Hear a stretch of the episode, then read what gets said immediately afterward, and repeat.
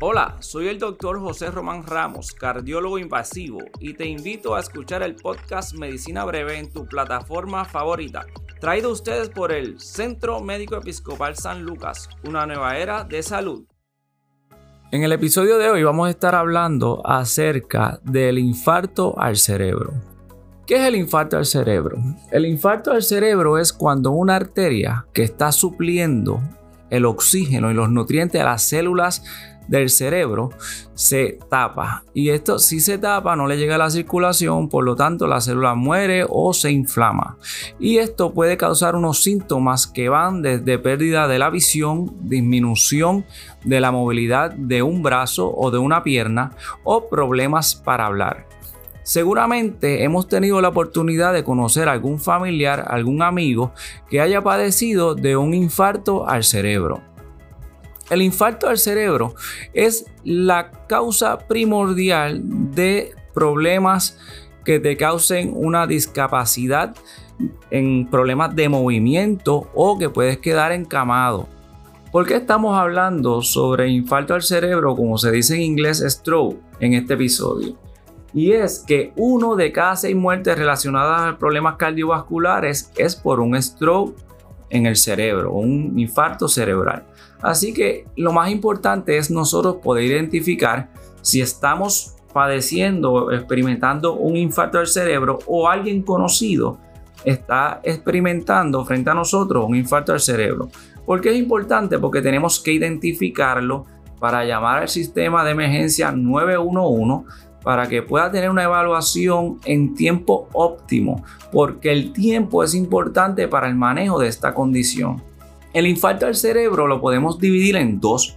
Podemos dividir el infarto que es porque se tapa una arteria o cuando hablamos de derrame cerebral o un sangrado intracraneal, que es que hay una arteria que se rompió y la sangre salió al tejido del cerebro. ¿Qué pasa? El tratamiento es distinto. Lo, el más común es cuando se tapa la arteria que está supliendo una área en el cerebro.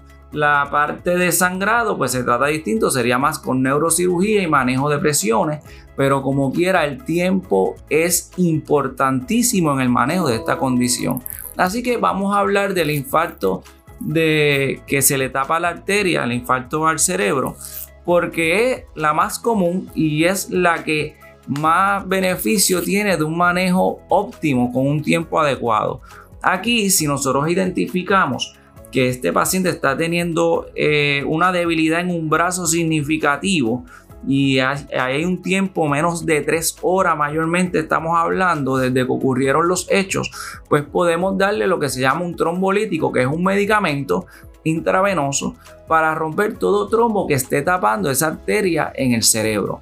El beneficio del trombolítico, si, se da en un tiempo óptimo, nos permite poder evaluar a ese paciente que eh, durante los primeros 30 minutos ya se va viendo la diferencia en el movimiento, si es en el brazo que no lo podía mover, se va viendo la diferencia en su mejoría. Aquí la clave es trabajar la parte de medicamentos con antiplaquetarios más adelante que ayuda a disminuir la posibilidad de que ocurra otro evento de infarto al cerebro y lo que es la terapia física o terapia del habla, dependiendo el área afectada, para que este paciente se pueda incorporar a sus actividades de diario de forma normal y poder ser independiente.